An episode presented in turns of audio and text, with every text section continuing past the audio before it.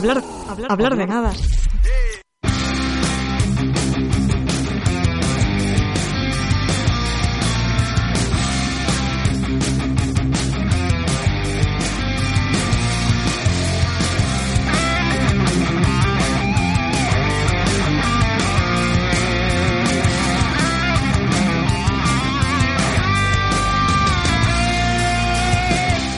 Buenas noches, buenas tardes, buenas mañanas, no importa en qué dimensión o en qué lugar nos estéis escuchando, porque esto es Hablar de Nada.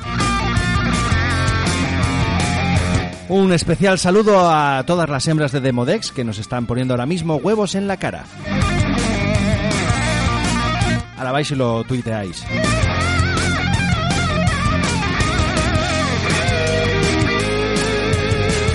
Me encantan estas mierdas porque dejan una expresión de pero qué coño ha dicho en mis compañeros y compañeras de mesa que no son nada más ni nada menos que comenzamos por Mariola Juncal. Buenas noches.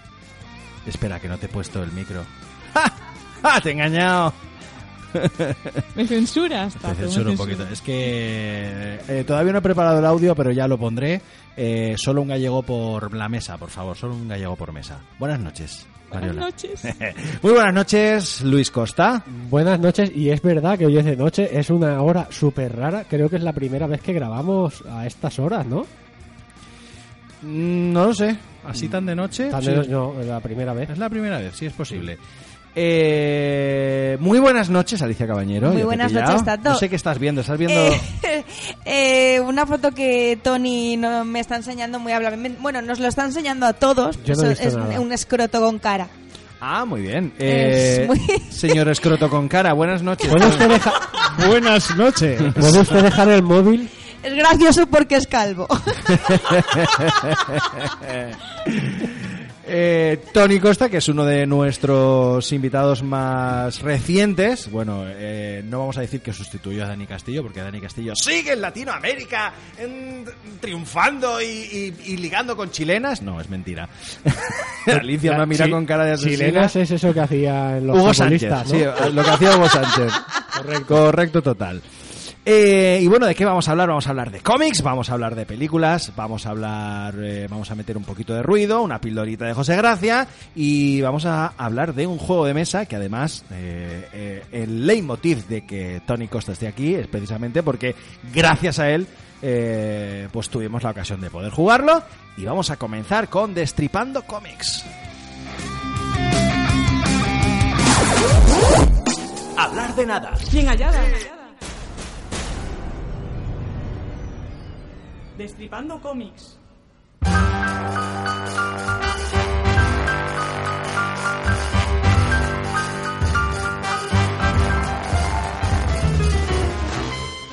Bueno, pues vamos a hablar de eh, el cómic El Tercer Testamento, que es un cómic de- con guion de... Voy a decirlo así un poco al castellano. me- Son franceses, ¿no? Son franceses, sí. pues eh, dilo Eh, como puedas. Dilo como el, puedas. el guion es de Xavier Dorison y eh, el dibujo y el color es de Alex Alice.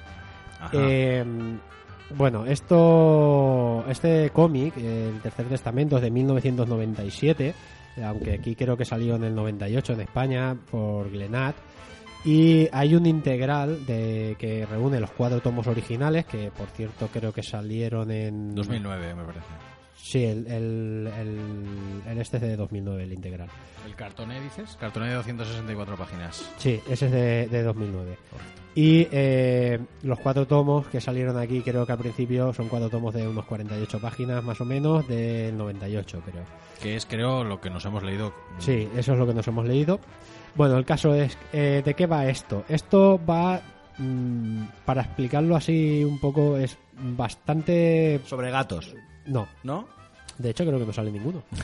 ¿No? Mo- monjes y, y curas y, y Y caballeros... pájaros, eso- muchos pájaros. Muchos pájaros. Gaviotas y cosas de esas, sí. Eh, sobre todo cuervos. Bueno, el caso eh, va de un señor que, bueno, va de una chica y un, y un señor mayor que van buscando por ahí, por circunstancias, el tercer testamento.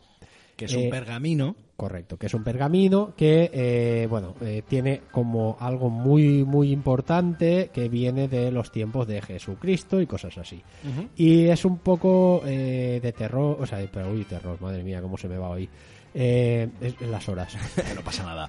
Eh, la temática gira en torno un poco al, al mismo rollo que El nombre de la rosa. Sí. Bebe un poquito de esa, de esa temática. eso. investigación misterios, misterio religiosa, ¿no? Por sí, así- es un poco el rollo Código Da Vinci y todo Correcto. eso, y pero con mucho más, yo creo que en este caso mucho más de eh, la religión metida, porque en el Código Da Vinci sí que estaba, pero aquí realmente eh, todos los personajes tienen que ver con la religión, con la Inquisición y bueno, y además es que está ambientada en 1300 y algo, o sea que Mm. está en plena época medieval donde la religión era muy importante y donde dominaban eh, pues gente como los templarios, que en este caso son bastante importantes en la historia. Sí. Eh, bueno, el dibujo a mí yo ya voy con las valoraciones personales porque tampoco quiero destripar mucho de este cómic porque además eh, creo que Mariola solo se ha leído el primer tomo, el resto, bueno, tú sí que te has leído algo y el resto creo que no se ha leído Casi nada. todo. Me he quedado casi a punto del final. O sea, No, me he quedado casi no te- en, en no la preocupes. resolución. Yo no voy Yo- a leer más, ¿eh? Hombre, es que ahora ya.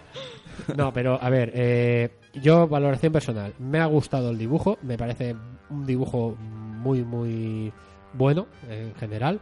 Me gusta el color, como lo ha utilizado. Y la historia, el problema que creo que tiene es que yo me lo he leído, que lo comentábamos tú y yo hace un momento récord. El problema es que yo me lo he leído después de haberme leído el tostón del Código Da Vinci, de a que le hayan dado mil vueltas al género y todo eso. Es como si ahora viéramos una película sobre un tiburón asesino. Correcto. Eh, diríamos, pero ¿ahora para qué? Sí. Pues no habrán películas de tiburón asesino, pues si lo lees ahora, el Tercer Testamento, un cómic del 97, pues es muy probable que te hayas leído muchas historias eh, Sí. del mismo, más igual de manidas que esta. ¿no? Además, es que creo que narrativamente tampoco es que me haya gustado mucho. Hmm. Quiero decir, eh, era como todo muy caótico. A partir del segundo tomo era como todo muy caótico. No sabía, había veces que no sabía dónde estaban o cuánto tiempo había pasado, por qué aparecían personajes, por qué no. Repiten ciertas situaciones de ahora, eh, vamos aquí, ocurre algo malo, escapamos de aquí. Sí. Esas cosas ocurren varias veces. Es como que, no sé, eh, creo que leí por ahí que era como el primer cómic de estos dos, de estos dos señores, que luego pues habrán tenido pues más trayectoria y tal. Y se nota bastante que, que Dorison eh, no domina del todo la, lo que es la narrativa de cómic, eh, al menos este tipo de cómic. A mí se me ha hecho bastante pesado de leer al final. Eh, de hecho, me he tenido que forzar a, a acabármelo. Sí, y es- no porque no porque no tuviera tiempo, ¿eh? que el domingo me tiré todo el domingo, es lo único que hice leyéndomelo y, y me lo tuve que leer en do- como en dos tandas o tres tandas diferentes porque me, se me estaba atragantando. Es, es una narrativa densa y yo creo que es un poco por, por pues porque tiene que seguir un hilo conductor y es complicado hacer estirarlo mucho más de lo que podrían ser a lo mejor dos tomos. Sí, Eh, es básicamente es, eh, hay varios grupos que van todos buscando una sola cosa. Pues, Sí, eh, esa, sí. esa historia ya la habéis oído en muchas ocasiones, como un anillo único, como el Sí, arca de la alianza o en este caso un tercer testamento. eh, que eso ya mm, te pone un poco en la tesitura de, bueno, no estoy leyendo na- nada original, pero voy a ver qué me ofrece, qué me puede ofrecer algo nuevo. Quizá algo destacable, ya entrando un poco, si me permites, en, Sí, en sí. mi, en mi valoración, algo destacable sería el personaje principal. mm, se le ve una cierta evolución, se le, se le va entreviendo un poco la a historia. la chica, Al, bueno, personaje principal estoy hablando del, del Marburg. Marburg. Eh, la chica también es una evolución también destacable, el cómo al principio parece como una mojigata y luego va evolucionando. hombre, es que creo que al principio es bastante joven y luego eh, es que es uno de los problemas que tengo con este cómic, es que temporalmente no lo no, No no me sitúo, ubicas, no me sitúo, entonces no sé cuánto ha evolucionado, no sé si han pasado meses o, o días o años. Mm. Hay, hay veces que dices, a ver, esa evolución eh, no me la creo.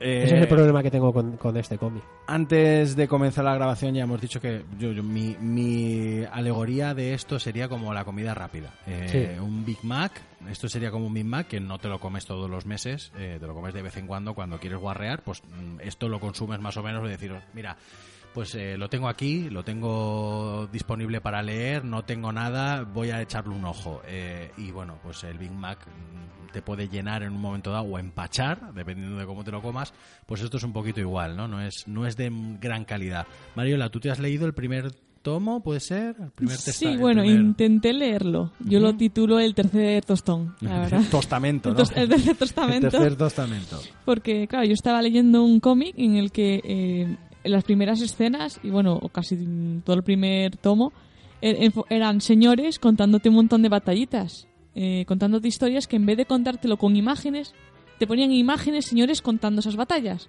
Y entonces me parece que es lógico como medio haberlo hecho de esa forma. Y además que había como unos saltos, un salto temporal enfocándote una huida o algo así, eh, una especie de escena de acción que me sacó muchísimo porque no sabía qué estaba pasando en, en la escena y eh, además me parecía como muy poco dinámico el dibujo, que no me da la sensación de que había movimiento. Y claro, era eso, un montón de diálogos y además eh, presentado de una forma como que te estaba reiterando las mismas ideas una y otra y otra vez para dejártelo como muy claro, como que el lector es un poco tonto. Esa es la sensación así que me dio. Entonces, chachi que no, ¿no? Sería tu valoración, chachi que sí o chachi, o chachi que no. Chachi que no, pero sin el chachi. Es un no. No, no, el- no, no he entendido este, esta escala de valoración. Chachi, chachi que sí o chachi que no. Es que ahí ya la sacas de, de valorar los kebabs, en, es el tiempo en kebabs y Ya. ya. A ver, soy, soy gallega, todo sí ya responde está con un depende, pero esta vez no es un no. Bueno, es, es un no rotundo, ¿no? Es un no rotundo. Luis, Yo, yo, por ejemplo, sí que eh, estoy de acuerdo con ella, que hay, hay la narrativa es que no me, no me ha gustado nada, no me ha gustado nada eh, como... No, no, la frase no no me ha gustado nada. Creo que eh, hay eh, en el mercado ahora mismo muchos cómics con una narrativa muchísimo más clara, mejor y tal. Es verdad que el cómic está enfocado desde eh, la perspectiva de Elizabeth, que es la chavala esta, y que te cuenta la historia como si te la estuviera contando ella. Pero es que mm, no, o sea, hay cosas que no, hay cosas que me sobran, hay eh, redundancia de, datos, eh, sobreexposición de, de situaciones. No sé, es mm, como que no. chachi que no, entonces. Yo no me lo compraría, si es lo que me preguntas. Yo, personalmente, creo que esos. No, no me acuerdo cuánto vale, pero creo que eran 40 o 50 euros o algo así. Yo ese dinero me lo puedo gastar en otras cosas muchísimo más interesantes para mí. Oye, pero no has dicho si chachi que sí o chachi que no. A mí se me llamó la atención por eso, ¿eh? Exactamente. Chachi que sí, haz el Pero, chachi que no. pero yo. Te he hecho no una sé- pregunta. Te la contestas tú, no pasa Vale, nada. pues chachi que no. Eh, con lo que habéis oído de nuestras valoraciones, vosotros, vosotras os lo leeríais. Mira, yo Mira, sé... mira. Perdone usted, Mira, señor. mira. A ver cómo te lo explico. Mm, Yo cuando fui inocentemente muy apurada de tiempo a decir, no, pues voy a intentarlo porque tal... Eh, mi amigo Luis Costa me dijo, no lo hagas. No, la frase fue: ni se te ocurre. y yo, eh, sabiendo que él me conoce lo suficiente como para saber eh, si algo puede perturbar mi mente o mi, mi capacidad de concentración, que es bastante nula, está limitada a cosas que me interesan o no me interesan relativamente. Entonces em, decidí no hacerlo. Y tiene toda la pinta por lo que ha explicado Mariola de que... eh, no me hagas eso. No, no, perdón, perdón.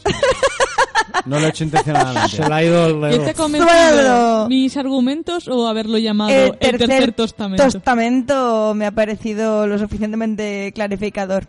Sí. Bueno, eh, solo quedas tú, Tony, no sé. Yo es que estoy totalmente de acuerdo. Es que, conforme ya me han comentando, es que no me llama mucho. Y eso de que no usen el estilo de reflejarlo más con imágenes, sino más narrativamente, que sería más propio de un libro, ya le quita valor a, para algo Yo- que es un cómic. Sin motivo de justificar, y ya te dejo hablar, Luis, eh, los autores mm, quisieron recopilar todos los datos históricos posibles, reales, para incluirlos en el libro, para que, para que fuera lo más fiel a, a la época, que no hubiera muchos Sí, anacronismos, pero sin ser, sin ser una cosa realista. O sea, las cosas No, que no, pasan no está basado en No, hechos reales. ¿eh? exactamente. Eso que quede claro.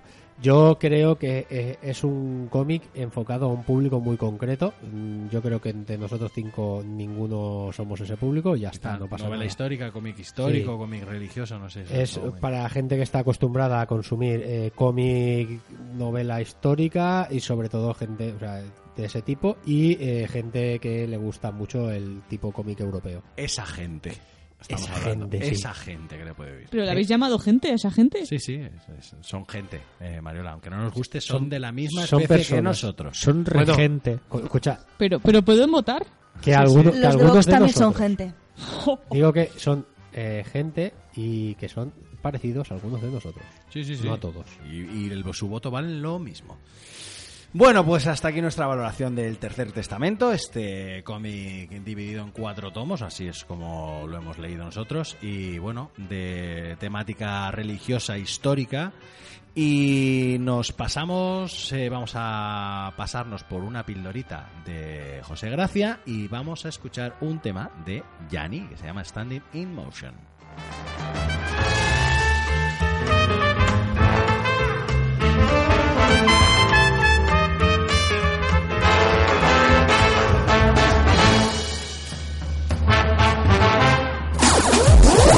Hablar, hablar, de nada. ¿A que no sabías que la máscara que utilizó Michael Myers en la entrega original de Halloween era en realidad una máscara del Capitán Kirk de Star Trek?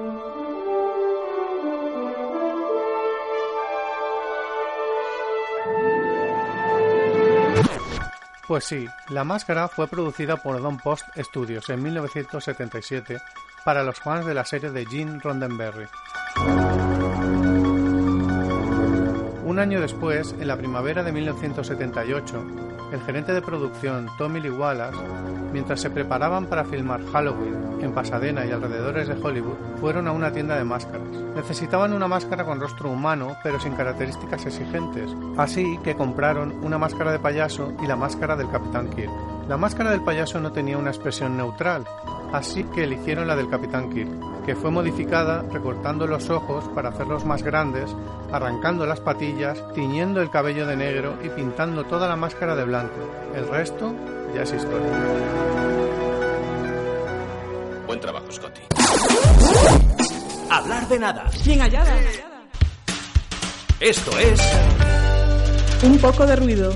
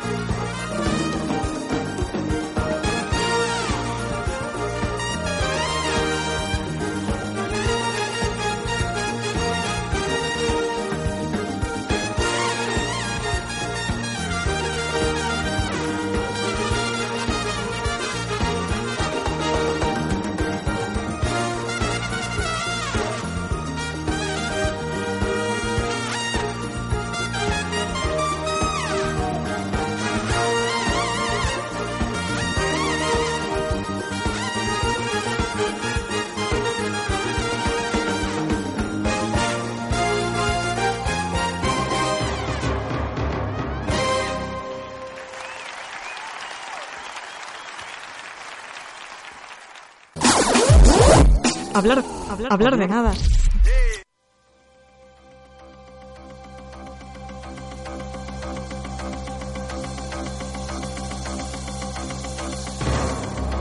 Gianni Crisomalis, eh, nacido en ca- el 14 de noviembre, la semana que viene a la fecha en la que se está emitiendo ahora mismo este podcast por primera vez, va a cumplir 65 añitos este señor.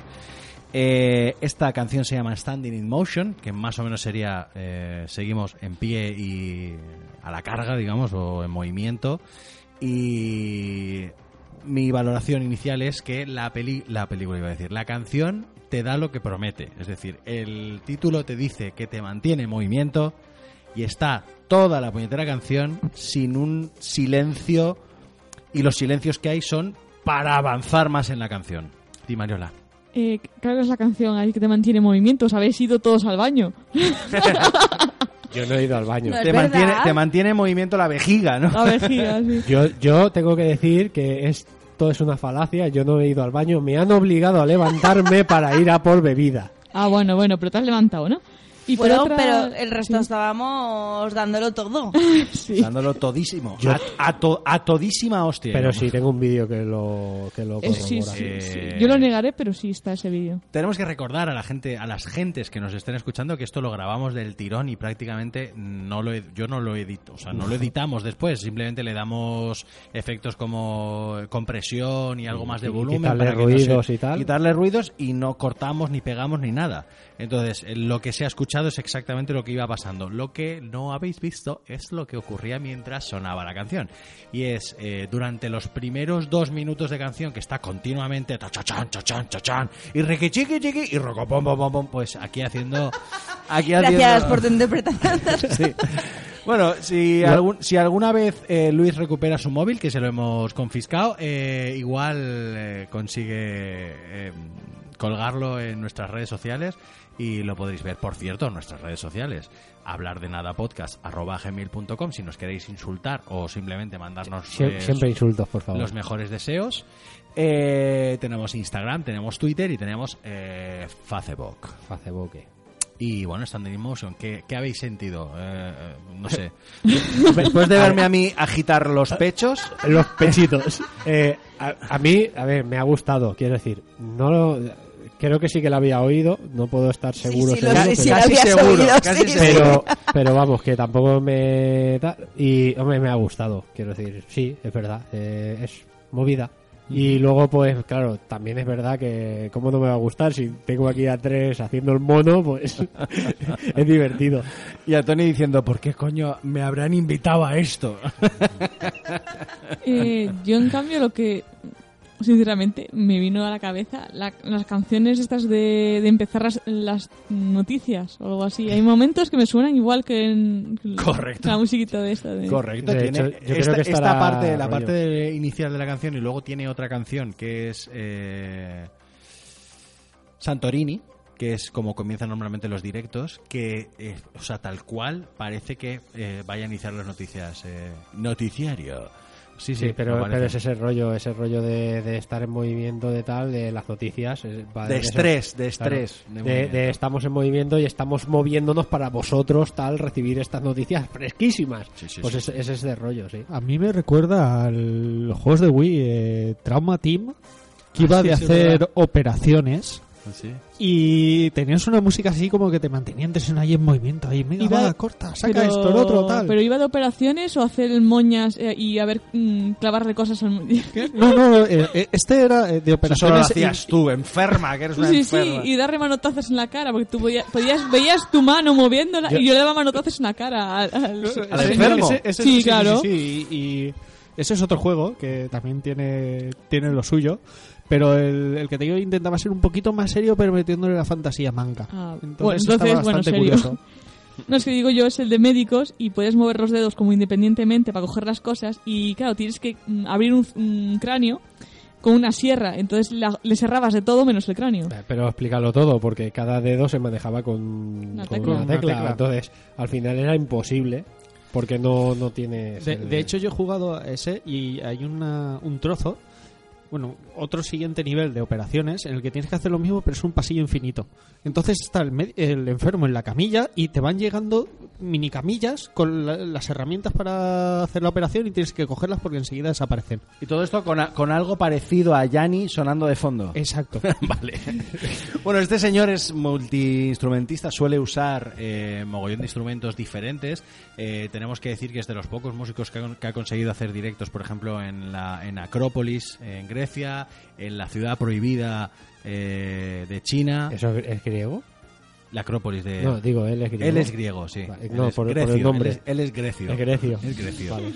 Y bueno, el tío suele, suele contar con los mejores músicos de, dentro de, su, de, de cada uno de sus instrumentos. Incluye instrumentos eh, autóctonos de muchos países, como por ejemplo eh, didgeridoo, que, todo el mundo puede visionar pues a una persona tocando el didgeridoo, una melodía digamos continua y tal, pero dentro de una instrumentación como la que suele tener Gianni, eh, meter un didgeridoo, meter eh, percusiones eh, tribales, en fin, es un tío que suele experimentar mucho en este sentido y bueno, pues eh, le salen melodías pues como esta, como Standing in Motion. Eh, chicos, Yo he de decir que a mí me recuerda a cualquier película, o sea, a la banda sonora de cualquier película estándar de los 90.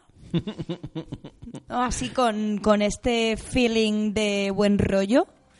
No sé, sí, sí me, me suena muy cinemático y así de, de esa época. Pues qué mejor forma de salir de un poco de ruido que de manera cinematográfica, porque nos vamos con alerta spoiler y vamos a hablar sobre ángeles y demonios. Más bien, ¿no? Sí, más bien, ¿no? No, Más bien de ángeles solo, ¿no? Bueno, de ángeles y, y su lado malo. Ángeles y en la gasolinera, ¿no? Exactamente, un ángel en una gasolinera.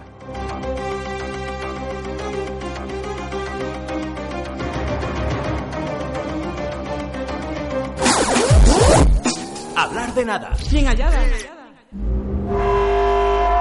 ¡Alerta spoiler!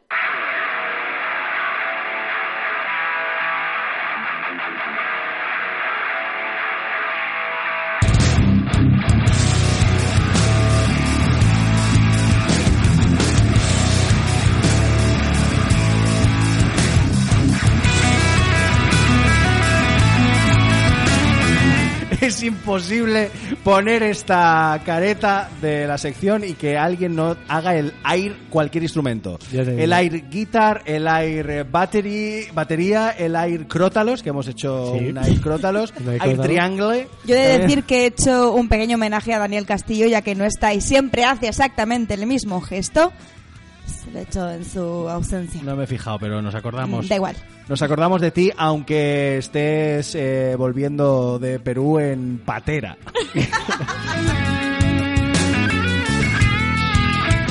Bueno, ¿de- ¿de qué vamos a hablar? Vamos a hablar de Legión, de una película del 2010, dirigida por Scott Stewart. Y bueno, aquí en España se llamó Legión, Legión de Ángeles en Hispanoamérica, Legion en, eh, en su idioma original, que es Estados Unidos.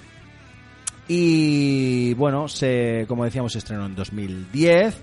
Y un poco el argumento, aunque es un argumento que podíamos identificar, por ejemplo, con Predicador o incluso con Lucifer, de alguna manera, eh, después de que Dios pierda un poco la fe en la humanidad, pues el arcángel Miguel, convertido en un ángel caído, pues por, por- por propia voluntad es el único que eh, digamos que media entre el Armagedón y la humanidad. Bueno, bueno, eso de mediar. Sí. pe- pe- pegarle tiros a la gente que va allí a matar otros no es mediar, ¿eh? Se- Vámonos, sí, según como- Chuck Norris, eso es mediación. Ya, bueno. Exactamente. A mí, a mí Mediación agresiva sería. antes de continuar, me ha encantado el resumen que ha hecho Mariola de, de la sinopsis de esta película, que es un ángel en una gasolinera. ¡Iba, iba un ángel! En una gasolinera y dice, ¡No, no puedo! Pues sí, más o menos es un poco el resumen de esta película. eh, y no sé si... Bueno, Luis, en realidad el, el resumen resumen sería Dios hemos que hay por alguna razón no especificada o que yo no me enteré en, las, en, esta, en este visionado. También es verdad que la vi como un poco a trocitos porque estaba ese día un poco especial y eh, tampoco es que me interesara mucho ver la película en ese momento. Eh, quiere que el- eh, los ángeles vayan y maten a un niño concreto antes de que nazca porque es el no sé el elegido para algo y, y dice bueno pues ya me cago en todos los humanos y me voy a cargar a ese que por lo que sea no sé es como el que va para el apocalipsis o algo así Eh, Sí, es la última esperanza de la humanidad, según el argumento oficial. y eh, no especifican mucho por qué. Creo que tiene que ver con que tenían intención de sacar la serie o cosas de estas, porque Sí, también hay poco- cómics y hay Mm. tal. Y eh, el Argen Miguel este, que es Paul Bettany, que para el que no lo, cono- lo cono- conozca por su nombre eh, de actor, es el señor que hace de visión en las películas de- del universo cinematográfico. o Silas en el código da Vinci, por ejemplo. Correcto, es el, el albino de, Eh, del. Código da Vinci.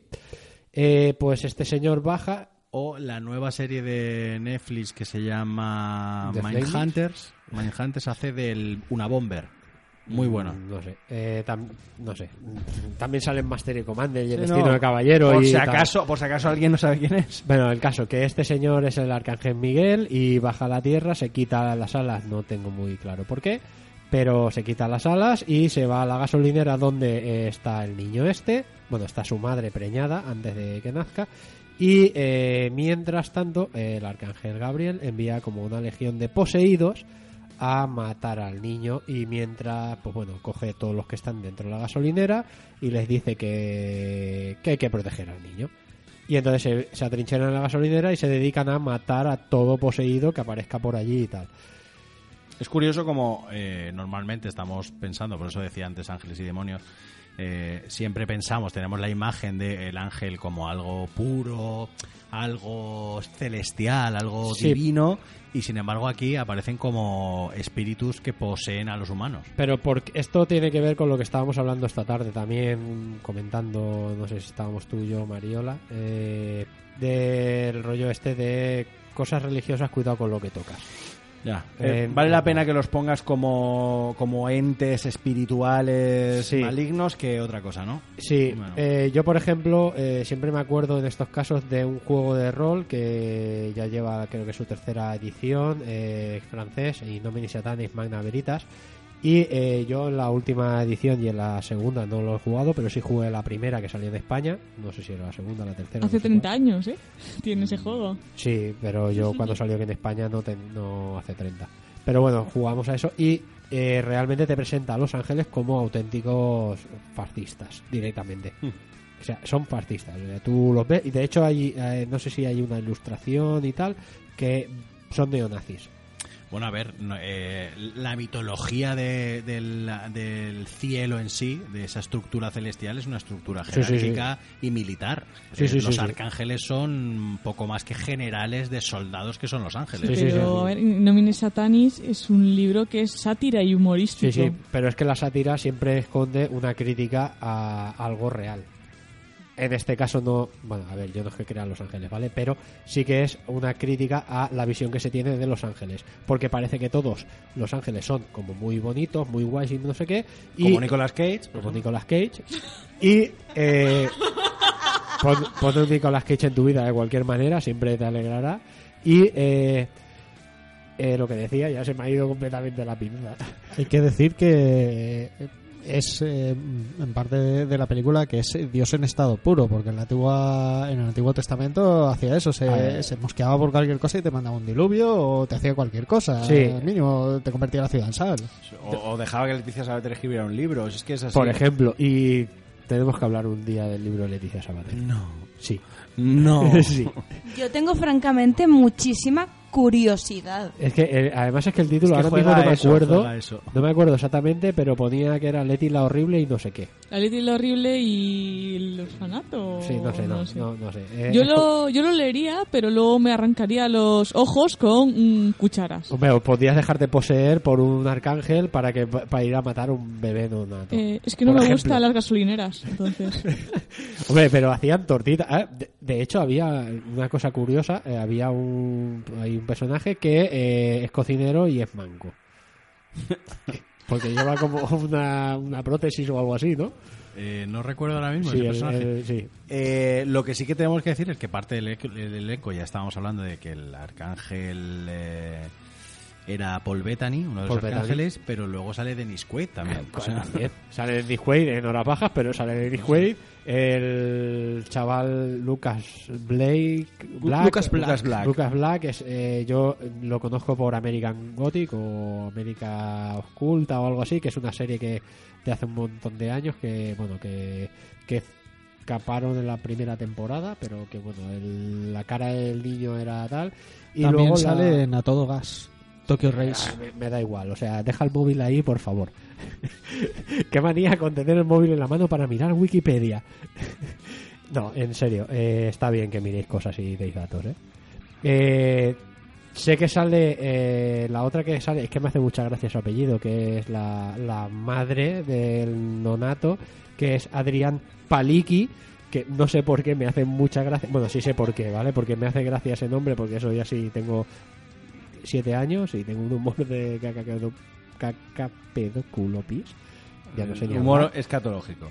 No, pero que me, son- me sonaba esta chica y esto, he estado mirando por qué y es que sale en Agente Cecil. sí, en- y en Sobrenatural también.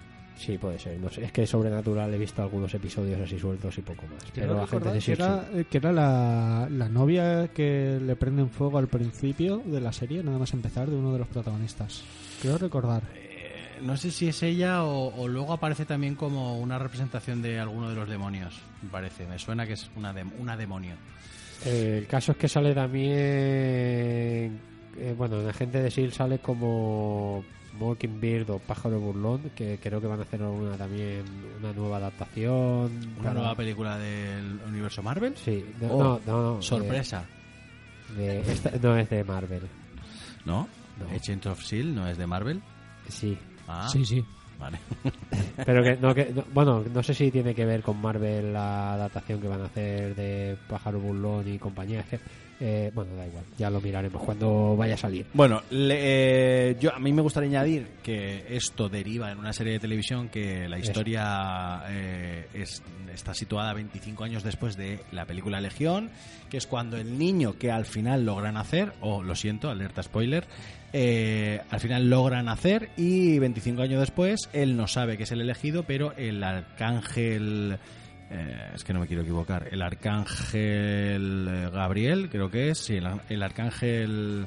Gabriel es el que es malo en esta peli. Miguel es el bueno.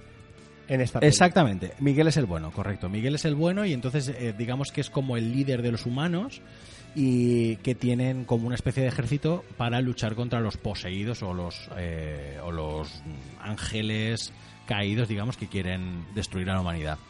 Y entonces pues se encuentra con la tesitura de que ese señor ya tiene 25 tacos y le tienen que revelar el secreto y es que es, él es el, el elegido que va a salvar a la humanidad. A mí, sinceramente, las primeras temporadas, creo recordar que vi por lo menos las dos primeras de Dominion y me gustó bastante. Los actores lo hacen bastante bien y la trama me mola. Eh, antes decíamos, antes os comentaba que, que me gusta mucho la mitología de ángeles y demonios y de la guerra entre ángeles y demonios y cómo la humanidad siempre está en medio de, de todo esto y se ha trillado poco. Quizá por lo que comentábamos, ¿no, Mariola, de- del tema de la religión, que siempre se mete por medio. Sí, que no un tema peliagudo, pero también pasa que, bueno, yo estudié en un colegio de monjas y tuve que estudiar cate- catecismo y todo eso. Mm. Ahora y entiendo me muchas da, cosas, Me ¿eh? da una me da una pereza increíble. Me da, un- no sé, es como que mi interés cero. Eh, claro, pero es que es que a mí también, yo entiendo por qué lo dices, pero si, investigas un poco lo que es la guerra entre ángeles, demonios y todo el rollo, tiene como una propia mitología que se sale de el tema de que Dios, de hecho Dios está como eh, está como un poco aparte del- de ese rollo Dios es el gran villano, muchas veces. en ese sentido. Eh, entonces, eh, esa mitología yo creo que la deberían de trillar más en otros medios y no lo hacen. No sé por qué, no entiendo muy bien por qué. Eh, Legión, Dominion, Cómics. sería- Hay, cómics- hay cuatro cómics, creo que son de IDW Comics.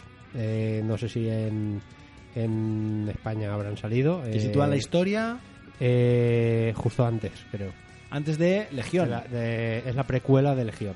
De Legión. ¿Y también está en gasolineras? o? Sí. Junto con los discos de Camela. Creo que en Estados Unidos no hay discos de Camela, aunque todo es posible. Yo Bueno, creo que bueno. es hay Bon Jovi. Yo Disco- no- eh, tienen los cassettes de Bon Jovi. en las No pondría la mano en el fuego con lo de Camela. Yo tampoco, pero yo qué Exactamente. sé. Además, yo no voy a decir nada, que aquí hay gente que ha sido de los de I dream. I dream with you. What do you give me? ¿Eh? Sueño contigo, ¿qué me has dado? Madre mía. ¡Oh! Claro, claro, ¿qué os pensáis? Pues ese, ese sería el mercado ahora, ¿eh? Eh, traducir las canciones de Eh, Camela. Tato, porque eres el presentador. Si no era para abrir la puerta y. Y ¿sabes? porque os tengo que abrir, ¿no? Pues me acaba de dar una idea. Ah, Se lo veo versiones de Camela En inglés del, en inglés del príncipe gitano. Pues bueno, madre mía, yo esto no quiero, no quiero saber nada de esto. Que, que, que quede grabado. Gypsy King. No, que, que- que quede grabado que yo de esto no quiero saber nada, ni quiero tener nada que ver. Te lo vas a merendar. Sí.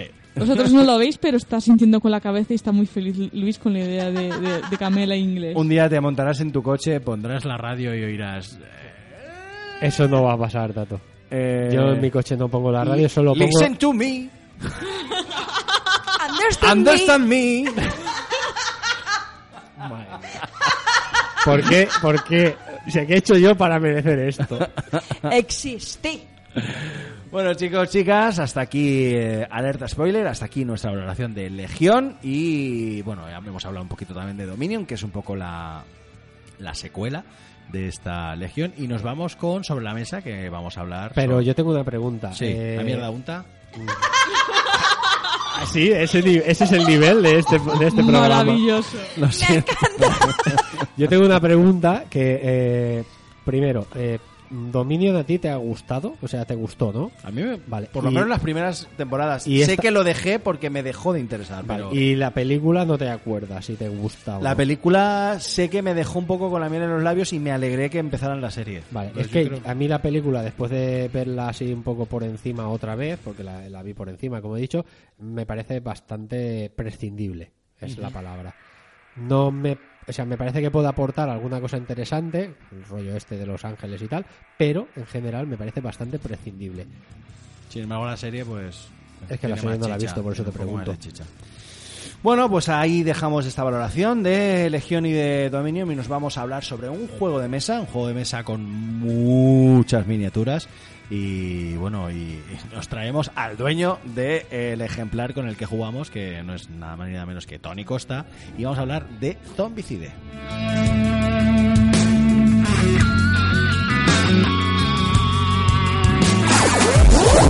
Hablar, hablar, de nada.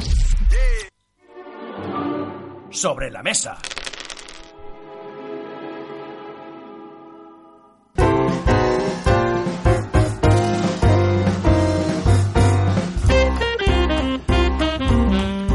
Una nueva versión de Zombicide. Los que no conozcáis eh, este juego mítico ya, pues es eh, básicamente eh, escapar de una invasión de zombies en determinados escenarios. Es un juego colaborativo que se juega contra el juego. Y en esta ocasión vamos a hablar de Zombicide Invaders. Zombicide Invaders. Venga, Tony, cuéntanos. ¿Qué Pues, es? Bueno, este, eh, decir al principio que es, pertenecería a la tercera edición del mundo de juegos de Zombicide. Estaba primero Zombicide básico, que es el que dices tú, eh, una invasión de zombies. El Zombicide Black, Pal- Black Plague, más ambientado en la época medieval. Y este Zombicide Invaders coge más la temática futurista de aliens y toda la temática del mundo de ciencia ficción del apartado espacial o ópera space.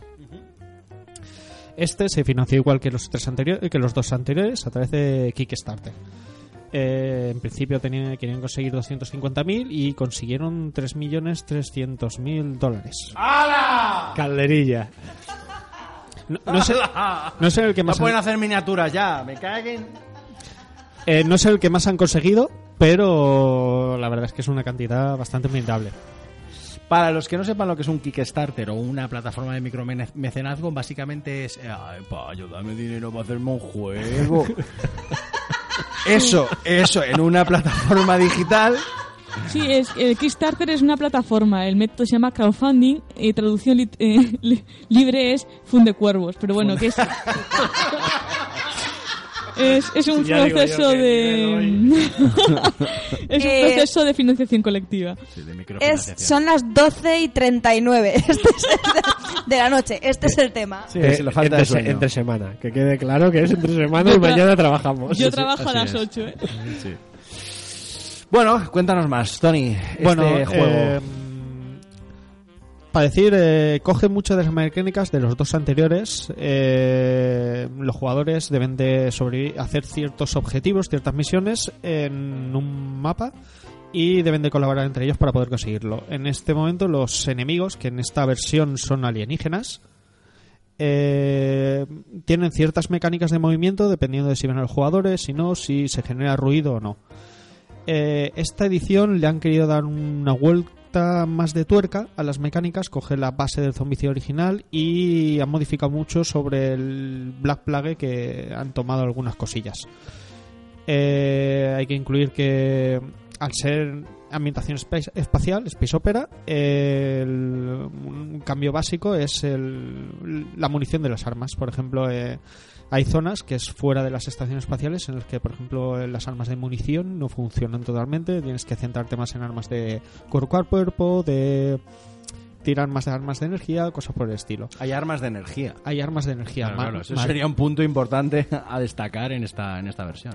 Sí, y luego aparte necesitas tanques de oxígeno para poder salir y yo creo que es una mecánica que influye bastante en el, en el juego es que ahora, por ejemplo, en los anteriores eh, las armas hacían solo un daño base.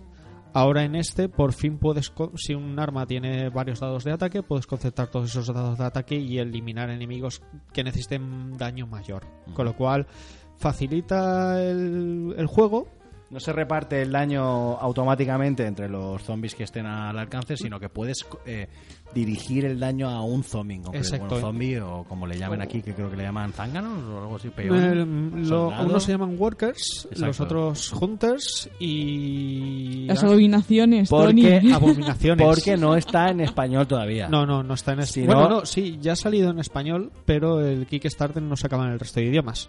Vale. Y luego ya- quiero... Pero ya sabemos cómo le van a llamar en español. No lo sé, mm, yo lo he Workers. traducido por trabajadores. Trabajadores. Pero que a mí, pues sí, a eso mí eso me, me suena pa- bastante mal. Peones, yo creo que le van a llamar peones. Yo no sé peones, yo los llamaría zánganos. Sí, porque, zánganos. porque en todos los juegos y Corredores. ambientaciones de tipo esto los llaman zánganos y ya está. Pero Peones, también te digo que vete tú a saber el que lo traduzca Claro. lo gracioso que está ese día que puede, puede llamarlo socialista o algo así. Los tipos, los tipos son similares, están los trabajadores, los, corredores, Los corredores y los gordos. los gordos. y luego las abominaciones. los gordos se llaman tanques. Tanques. Tank. Sí. Eh, hay que decir, por ejemplo, los el zombie básico, por así decirlo, son lo- los workers que mueven una casilla, eh, tienen uno de daño, hacen una herida.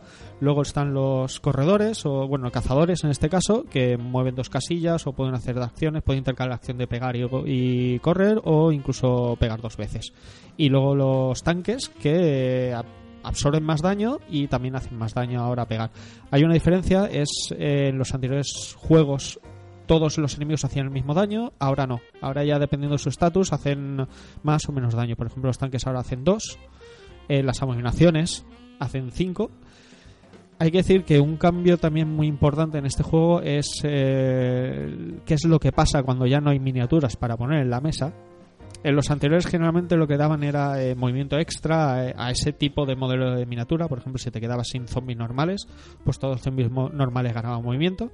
Ahora no. Esta edición se, ha centrado más en que ahora se van colocando nuevas abominaciones y todas las abominaciones que hay en juego eh, tienen movimiento extra en- por esas circunstancias. Con lo cual te puedes plantar con varias abominaciones y la verdad hay que decir que en comparado con los otros de los tres, este es el más difícil de jugar de los tres, incluso jugando con las cartas a un nivel más básico de dificultad. ¿eh? Sí, ya era casi imposible, ¿no? Ganar, pero bueno, de eso lo vamos a hablar un poco más tarde, el, el- el cómo te divierte este juego pese a la dificultad. Una de las cosas que habría que destacar con respecto a las abominaciones es que no solamente, o sea, podrías pensar, bueno, yo paso de las abominaciones, que ellas estén, yo eh, hago mis misiones, intento escapar. Ojo, las abominaciones eh, pueden generar unos, unas masas de mierda, Unas plastas. unas plastas asquerosas que si se comunican entre sí eh, pierdes el juego, básicamente. Es, Sí, sí, otra- sí. es otro factor más por el que intentar evitar que salgan o cargártelas de alguna manera y evitar, evitar que, que puedan crear esa, ese pasillo de plasta. En nuestra experiencia, eh, jugamos de dificultad normal, salían, pero eran como debajo de las piedras abominaciones. Una tras otra, era increíble. En, Pues mi, eso en mi experiencia, Tú no estabas perdimos, el día que jugamos con Tato y el, y el día que jugamos con Tato, o sea, salieron más aún que cuando jugaste conmigo y con Tony. perdimos porque se comunicaron las plastas. Sí, sí, sí, sí, sí. Se comunicaron las plastas y fue... Tenemos fotos, de hecho, Eh, si podemos, eh, utilizaremos la foto para ilustrar eh, esta sección. La foto en la que hacemos una especie de moiseranga de zombies. Uno- Porque en una misma casilla tienes que poner a, a- a- a, no sé, a 20, 25 miniaturas y no caben. Entonces tienes que ponerlas encima, una encima de otra, cual... Eh, Castellers. Castellers. Sí, sí, Castellers. Bueno, o castellers. Moisaranga valenciana, hostia. Que esto, esta gente de fuera. Más cosas, Tony. Más cositas. Bueno, eh, Personajes con los que puedes jugar. personajes. eh, Uf, uf. Es que hay un Eh, montón. ¿Cuántos salieron en Kickstarter? Esa por el crowdfunding. unos este? 25 más o menos. Si es que, ¿cuántas miniaturas conseguiste en el crowdfunding tú? Si no recuerdo mal, creo que eran 100, si las conté bien, 180 miniaturas. Sí, Casi 200 miniaturas, tío. Si es que hay una puñetera barbaridad de miniaturas. Salió por 120 dólares, que no, no está nada mal. Y siguiendo la temática de todos los otros anteriores Zombicide, han cogido personajes, grandes personajes de la ciencia ficción y los han añadido cambiándoles un poco el nombre. Un poco. Eh, entre ellos hay que destacar... utilizan tele Sony en vez de Sony. Eh, yo a quien destacaría es a Steve Hawkins en un tanque. el Doctor Falconer.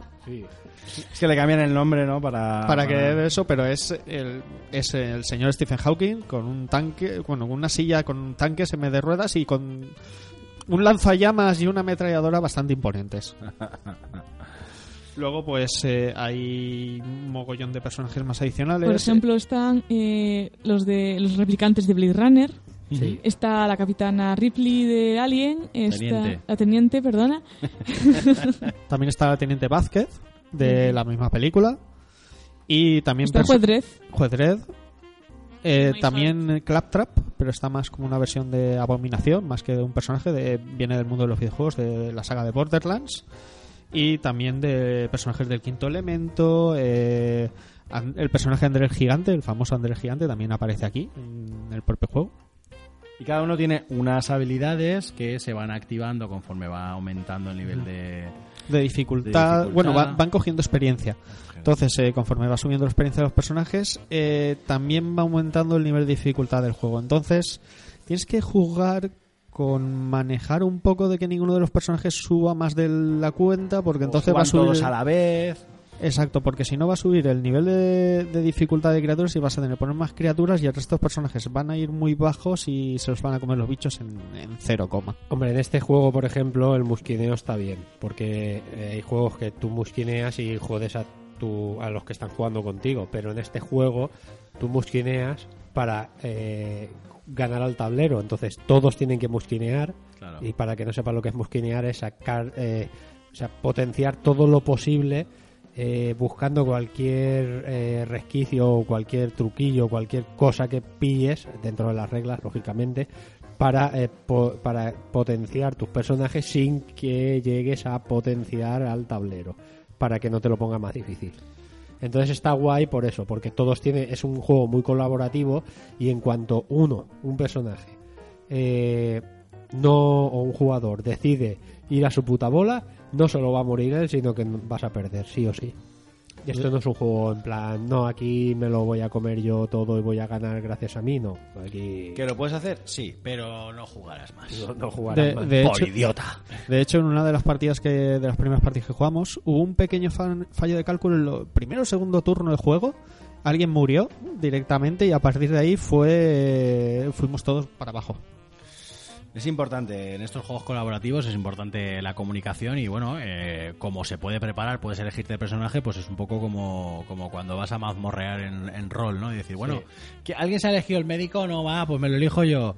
Y así eh, aportamos todo más o menos, algo que Lo pueda... que pasa que te encuentras con 25 personajes para elegir, ¿sabes? Que, que claro, cuando nosotros empezamos a jugar eh, las partidas que, que, bueno, que hemos jugado, pues al final dices, me cago, es que no conozco un juego lo suficiente como para eh, saber qué es lo que me va a hacer falta. Entonces empiezas a coger personajes ahí a, a cholón.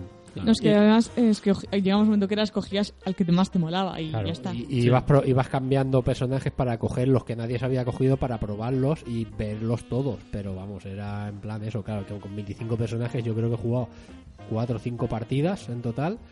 Y no sé si los he visto todos, creo que no. Y aparte, personajes así más llamativos para llamar, eh, tenemos a El Regreso a Futuro, a. Marty al- McFly. a al, al profesor. A Ricky Morty también está. También tenemos al alienígena de la película Distrito 9. Eh, de todo. Sí, es que hay de todo. personajes Es que hay un hay una cantidad que. De todas maneras, a mí me llaman más la atención. A ver, lo que pasa es que se repiten bastante, pero me llaman más la atención lo que son los bichos que los personajes. Los personajes están bien porque son variados y hay un montón y son. Hay referentes, entonces eso siempre mola, que haya referencias a cosas que te gustan, pero me llaman más la atención sobre todo los bichos y sobre todo las abominaciones y cosas de esas. Me parece que están bastante bien eh, modeladas. Bueno, en general todo está bastante bien modelado y para precio de que le salió a él, vamos, ni te lo digo. Bueno, cuéntanos si quieres un poco, Tony, cuál es la presentación, cuántos bichos vienen o si... Pues, Más o eh, menos. a ver, la caja que me vino a mí eh, entraba el- la caja básica que venía los seis personajes y te venía una bolsita con eh, caza- eh, cazadores hunters, con workers, eh, tanques y una abominación. Eh, como caja extra me vinieron otras dos abominaciones y cuatro personajes más nuevos de una pequeña expansión. Y luego de extra, aparte de todos los personajes, si no conté mal, 12 abominaciones distintas. Cada una con una mecánica distinta de funcionamiento y con bichos adicionales. Aparte también entregaron eh, distintos senos adi- adicionales. Unos son parecidos a unos bichos que aparecen en Star Wars, que son una especie de murciélagos que se pegan a la nave. Pues en este caso se mueven por- tienen más desplazamiento. ¿Raptors? ¿Puede que se llama? Yo es muy friki, ¿eh? Esto que estoy, Minox. que estoy. Minox. Minox. Exactamente. más Exactamente. parecido a los Minox. Y eh, luego también o- otras criaturas más parecidas a perros que disparan a distancia. Y otro tipo de trabajadores que directamente conforme salen las cartas de ese tipo de criaturas, pues eh, mueven adicionalmente siempre, con lo cual puedes subir bajar el nivel de dificultad bastante interesante. Te dan esta versión que, que he cogido yo te da bastante más juego por todas las cosas que puedes añadir, entonces te da mucha variación y luego el mapa te da nueve, nueve celdas de doble cara, con lo cual puedes hacer muchísimas mezclas y ya hay incluso hasta un programa con para ponerme, hacer tus propias mezclas y crear tus propias misiones con tus propias ideas y todo. Eh, el juego completo, eh, la edición que cogí yo, te venía para jugar de 1 hasta 12 jugadores con todas las reglas explicadas para si eh, quieres coger un mapa de 6 personajes, pues cómo si añades 7 o 8 personajes, qué reglas cumplir para eh, ese añadido. Y venía ahora con esta edición una especie de, de plástico mm, para colocar todas las fichas del personaje. En, en la primera edición eh, lo tenías todo un poquito suelto y quedaba un poquito mal. En la segunda duro, con sus slots. con sus cada- slots y todo, exacto. En la primera edición era quedado un poco fuera al aire, en la segunda edición ya empezaron a solucionar y esta tercera ha quedado niquelado. Está muy guay.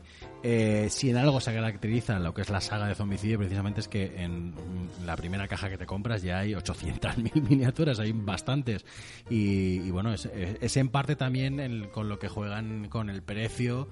Eh, normalmente en los juegos de mesa, cuanto más plástico hay, en ese sentido, pues suele encarecer un poco más. Sin embargo, es un juego que cuando eh, por la mecánica de adquisición que tiene, que es el, el caso de, de los, de los crowdfundings, eh, te puedes encontrar que te puede salir más barato que a precio de mercado con una cantidad de miniaturas. Bueno, lo que trajiste aquí, aquí no hay no hay no hay océano suficiente como para abarcar tanto plástico. Ya te lo digo. Aparte de decir que te viene con al ser un Kickstarter te viene con miniaturas exclusivas que luego no vas a localizar, a no ser que sea eh, por venta de segunda mano, eh, no vas a poder localizar esas miniaturas y la verdad es que tener una miniatura del Dr. Falconer eso no tiene precio. Y además está muy bien acabado, como decía Luis, y eso pintado, yo lo quiero ver pintado, ¿eh? Eso, es lo que iba a decir Ya yo. os podéis poner las pilas. Eso es lo que quería decir yo, que para el que no conozca el juego, que tenga en cuenta que todas estas miniaturas y todo esto viene muy bien, está muy bien tal, pero eh, requiere pintado. Y cuando requiere pintado quiero decir que requiere además un preparado para que te quede bien. Esto no es como cuando yo con 10 o 12 años pintaba el HeroQuest, ¿vale? Que era brochazos con pinturas la pajarita. Esto requiere un si lo quieres hacer bien, requiere un masillado en ciertas miniaturas, requiere un poco de, de cúter quitando ciertas rebabas y luego un preparado y un pintado decente si quieres que te quede bien, porque si no, pues casi casi que mejor no pintes nada y lo dejes conforme te viene porque para cagarla no vale la pena. Son miniaturas de bastante calidad en general. Bueno, las misiones que se pueden jugar van desde 45 minutos, por lo, por lo menos teóricos. Sí, un 45 minutos, hora y media, teóricos, pueden alargarse o acortarse muchísimo, depende de cómo vaya la partida. No, pero, sí, también, yo creo que depende también mucho de cuando ya has cogido las mecánicas, los jugadores, se- lo rápidos que son. Porque claro, si tienes que estar mirando, calculando y tal, se alarga bastante. Pero si ya... Una media podríamos hablar de unas dos horas aproximadamente. Sí, sí. Sí, Entre dos y tres horas. La, la cosa es eso, que todos los que estén, o la mayoría, sepan de qué va y puedan hacer eso, que todos aporten un poco a, las mecánicas del juego, pues igual que, eh, que no tenga que ser siempre el mismo el que esté mirando, revisando las reglas y tal, porque si no es una, vamos a larga infinito. Bueno, ¿y dónde hemos jugado este Zombicide Invaders, eh, amiga Mariola?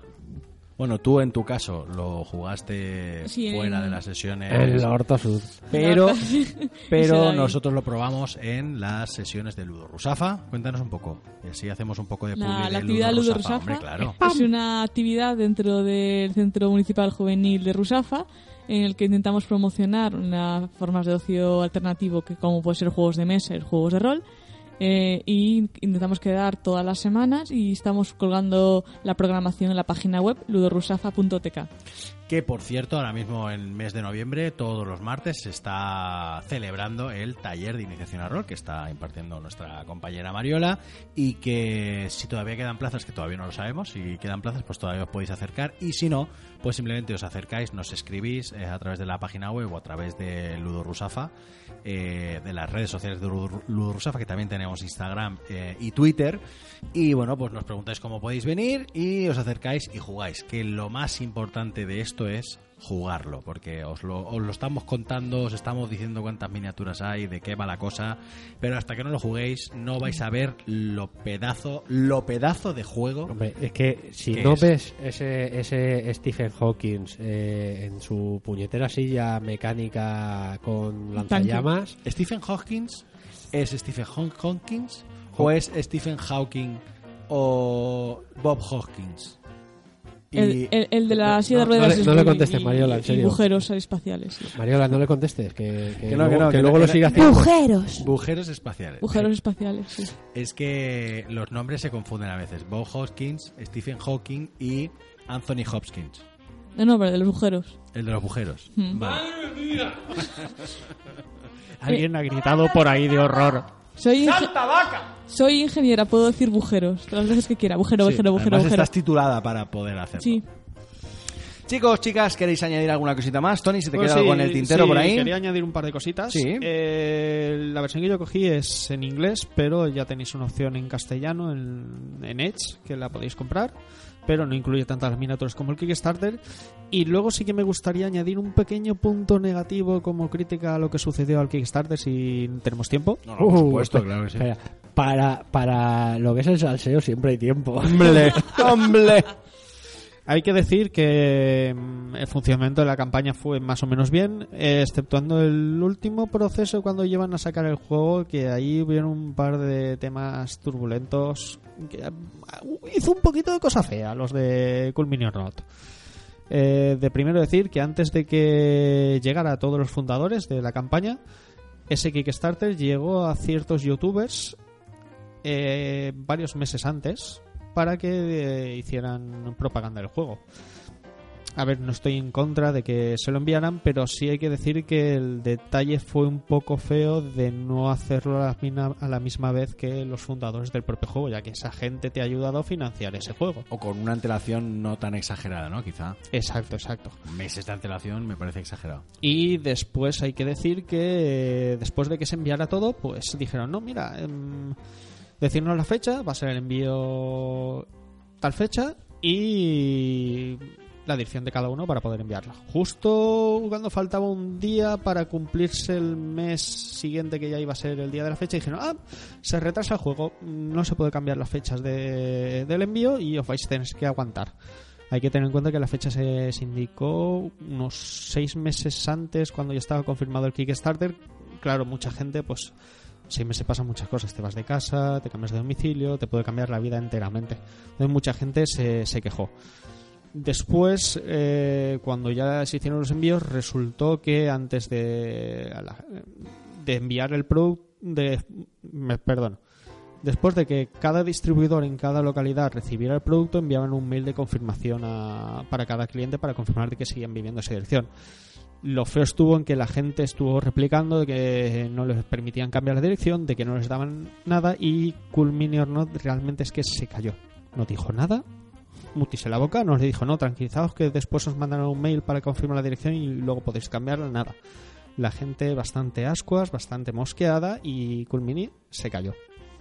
Luego no han querido enviar ningún mail eh, pidiendo disculpas por todo lo sucedido, sino simplemente dijeron, no, ya está todo el juego enviado, ahora ya disfrutarlo, pasarlo bien y hicieron algún más que otro indicativo en la página de Kickstarter y poco más. Bueno, es el mal que, el mal que padecen ciertas grandes o ciertos grandes proyectos eh, dentro del mundo lúdico que todos conocemos, eh, pues eh, manuales de rol que están años para espe- esperando a que salgan, eh, ediciones o reediciones de juegos como el HeroQuest 20. 25 aniversario. 25 aniversario, 30 años después, Eh, se va a llamar. El No, primer, ya- ya de crowdfunding- 30, ¿eh? el primer crowdfunding de juego de rol en España fue La Puerta Distar y soy mecenas y aún no se nos han enviado todas las aventuras. Primer crowdfunding de rol en España. El crowdfunding tiene sus ventajas, pero los grandes inconvenientes es que se pueden retrasar, se retrasan de hecho en muchas ocasiones y hay determinados problemas de comunicación entre editorial o distribuidor y cliente final, que al fin y al cabo somos, los que lo adquirimos, que bueno, pues te hacen a veces tirarte para atrás a la hora de participar en estas iniciativas. Bueno, También ya, es- ahora bueno. es fácil tirarse para atrás. Ah, antes era una odisea. No una odisea, odisea, porque total tenías que enviar un mail y esperar que te contestaran y tal, no sé qué. Ahora directamente en las mismas páginas de los crowdfunding hay un botón de desfinanciar. Ya toma por saco, ¿sabes? Que al menos eso sí lo hemos adelantado. Hay que decir que Culmino no- son unos novatos en esto del Kickstarter. Tenemos los dos anteriores Zombicide, el Massive Darkness y muchos otros No, ver, juegos. el o problema sea, de Cool Mini or Not es que es tan grande que le da igual. Porque que se le, se le vayan 100 personas de un Kickstarter no implica nada. De- mándaselo a una editorial española de juegos de rol no muy grande, tipo HT o, o Lo Cubierta o una cosa así. O Lo Cubierta no hace crowdfunding, pero eh, ¿me entendéis? Le, le quitas 100 personas de un crowdfunding y, y se le va el crowdfunding a tomar por culo. y le claro. queda a los primos financiando Claro, es que juegos. le va, se le va a tomar por culo, es que no hay más. Bueno, pues eh, ¿queréis añadir alguna cosita de estos zombies del espacio? Podríamos decirlo. Sí, sí, zombies del espacio. Zombicide a, a mí me ha gustado el juego. A mí me ha eh, encantado. Me ha gustado bastante. El único problema que le veo, y esto es cosa mía personal, es que, eh, pues eso, que tiene mogollón para pintar y que te tiene que gustar mucho el rollo del pintar y todo esto para ver el juego en pleno. en pleno- Bueno, pero a eso te pasa a ti, eh, pero como nosotros nos buscamos a un colega que sepa pintar, pues lo vas a Ya, pintar ¿sabes tú. cuál es el problema? Que luego me toca a mí pintarlo. Eso es, el, ese es tu problema. Sí. Y, y tran- tranquilos que no hace falta pintar el juego para poder jugarlo. Eso Ah, es sí, verdad, sí, eso sí. es verdad. Eh, yo lo jugué, no soy de juegos de mesa y me gustó mucho. Eso sí, no me gusta la, el- la escala de dificultad porque eh, en dificultad normal era la fiesta de las abominaciones. Ya. y de los castellers. Yo Eh, creo que eso se va a poder eh, de manera fan, quizá, pero porque en Zombicide y en Zombicide Black Plague eh, ha pasado que eh, de manera fan se ha modificado el juego con cartas y con tal para que no sea tan difícil o sea más difícil, si tú quieres, una vez ya sepas jugar. Pero, pero eh, el, yo creo que el secreto de estos juegos colaborativos, eh, incluyo Zombicide, incluyo, por ejemplo, los Arkham o el Eldritch, eh, que son juegos que tienen una dificultad bastante de media a alta, es decir, eh, de 10 juegos o 10 partidas que juegas, casi el 80%, o sea, 8 partidas no las vas a ganar. Eh, no es lo importante. No es lo importante el cómo llegas a. O sea, el, el- el si llegas o no a ganar, sino el cómo llegas al final del juego. Bueno, he perdido, pero. Madre mía, he estado tres horas, ha ocurrido un montón de cosas, ha habido una historia de, ostras, este se ha metido por aquí, ha muerto fulanito, ha muer-". o sea, hay un, hay una, hay un transcurso del juego Yo estoy de acuerdo. que consiguen muy bien estos juegos. Pero yo estoy de acuerdo, pero con, con un pero muy gordo. Y es que al final, ¿Estás si no ganas eh, alguna partida, si no ves que avanzas en el juego, si no ves que eh, eh, vas completando alguna misión detrás de otra, o sea, con, con cierta asiduidad, no siempre. Pero el ejemplo más claro fue la- los dos ejemplos que hicimos en Ludo Rusafa. La primera partida la ganamos, la segunda la perdimos. Ya. O sea, yo creo que está suficientemente equilibrado como para decir, bueno, de cinco partidas Bueno, que vas a jugar, cuatro las vas a perder y una la vas a la ganar. primera la ganamos, pero era el tutorial, tronco. Bueno, vale, pero por lo menos una han puesto que, que sea Ya, para que- engancharte. Que, que es el tutorial, que es como cuando juegas a un videojuego por primera vez y esa que no pierdes y que no te van a hacer daño, pues eso, que todos los enemigos fallan para dispararte y que tú les das a todos, aunque dispares a 3 kilómetros a la izquierda, he señalado a la derecha, ¿vale? Pero es que es de noche y estoy mal. Eh, si tú disparas 3 kilómetros a la izquierda y le das al tipo, eh, joder, ahí no tiene tanto mérito. Mm, Yo creo que es un juego con una dificultad bastante alta y que requiere bastante dedicación y sobre todo mucha colaboración para poder ganar eh, eh, contra el tablero con gente que haya jugado varias partidas ya. ¿eh? Bueno, pues diversión, desde luego asegurada y garantizada. Eh, yo en nombre de todos eh, doy las gracias a Tony por habernos brindado esa oportunidad de poder probarlo. Es un juego que no vas a encontrar en casa, en la casa de todos tus colegas juegones, porque no, no es un Porque, juego que ¿a cuánto a vale priori la- vayas a tener. ¿Cuánto vale la edición española? Que valdrá 100, ciento y pico, ciento y pico euros, No, solo no, el, básico. El, básico está por 100 euros. 100 euros, pues eso. Es que Fíjate, por 100 euros tienes dos juegos de mesa ahora mismo, Mm. eh, más o menos básicos de tu ludoteca, te pueden costar eso. Entonces, Sí, es difícil. Entonces, pues se agradece que hayamos podido tener esa oportunidad y bueno, y que seguimos con, con más ediciones, eh, lo que decíamos, más sesiones de Ludo Rusafa. Intentaremos poder probar varios sistemas. Estamos pendientes de poder eh, analizar en profundidad el nuevo sistema de Savage Wall.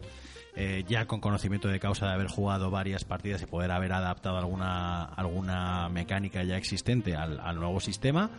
Os prometemos que vamos a intentar hacerlo. Y bueno, que hemos llegado al final, chicos, chicas, que ya nos podemos ir a dormir, que ya es tardísimo. Alicia, tú que no has jugado al Zombicide, a- eh, tu valoración a priori de jugarías, no jugarías, te ha interesado o no te, no te ha interesado. Por completo. Vale. por completo. Por completo es el bien, el bien hallado. El nuevo bien hallado. El no, nuevo bien hallado. jugaría sin dudarlo, sí. Es un chachi que sí. Es un chachi que sí, en toda regla. Muy bien, chicos. eh, lo dicho, esta es, eh, este es el tercer episodio de la segunda temporada. Esperamos que haya muchísimos más. Y hasta aquí mm, sobre la mesa. Hablar, hablar de nada.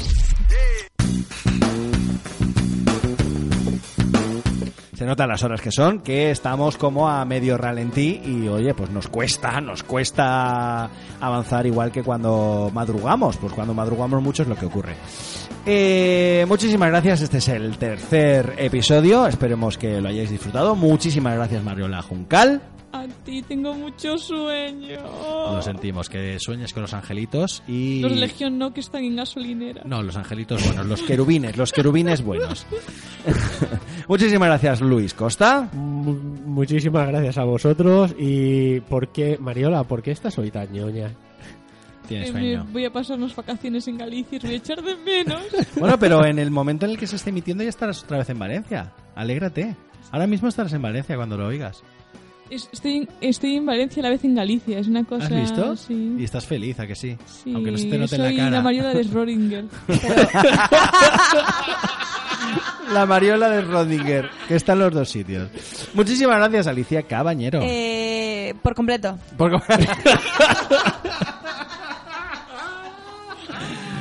Muchísimas gracias, Tony Costa, por haber sido invitado. Esperamos que haya más ocasiones para que puedas hablar con nosotros. Muchas gracias a vosotros por invitarme y encantado de cuando queráis de invitarme y estar aquí. Bien hallado. Bien hallado.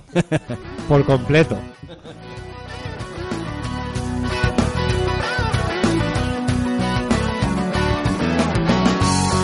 Y como solemos decir, si pensáis que vuestra vida es insignificante como la nuestra, pues dejadnos un poquito de vuestro tiempo y quizás se convierta en menos insignificante. O no, en cualquier caso, no os relajéis porque aún queda muchísima nada de la que hablar.